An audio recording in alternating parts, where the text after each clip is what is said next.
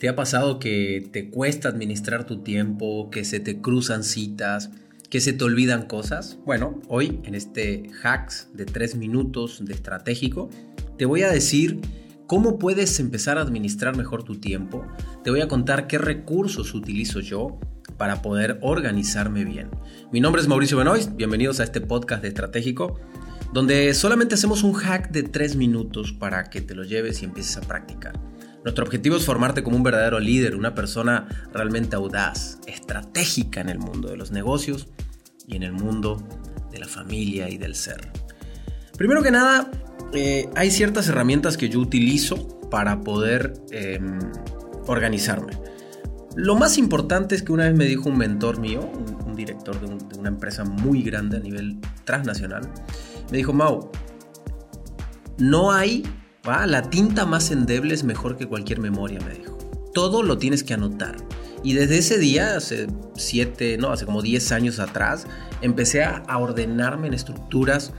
Eh, primero que nada usando agendas tradicionales y luego ya me pasé un poquito a la parte digital, que, obviamente hace 10 años no había tanta parte digital y hoy ya estamos súper eh, con la tecnología.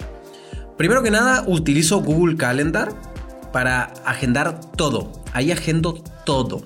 Lo interesante de Google Calendar es que puedes dividir por cosas familiares, cosas personales o actividades de trabajo y hasta la puedes separar por colores para que pueda tener como más orden visual.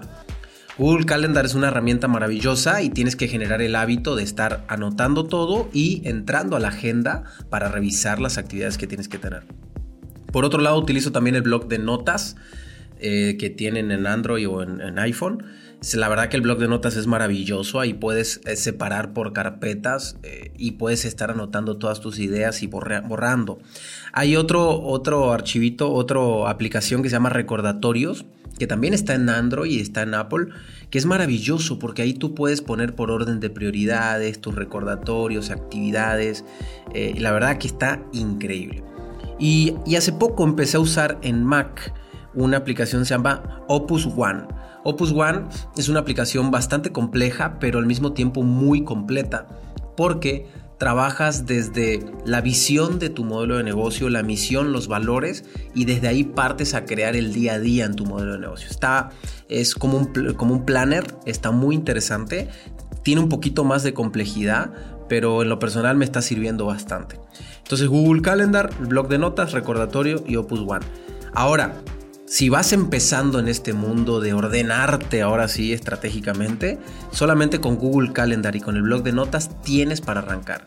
Son dos herramientas súper funcionales, pero tienes que generar el hábito mental para regresar a revisar cada día, cada rato, qué está pasando con tu agenda y cómo la llevas. Gracias por darle cinco estrellitas al podcast.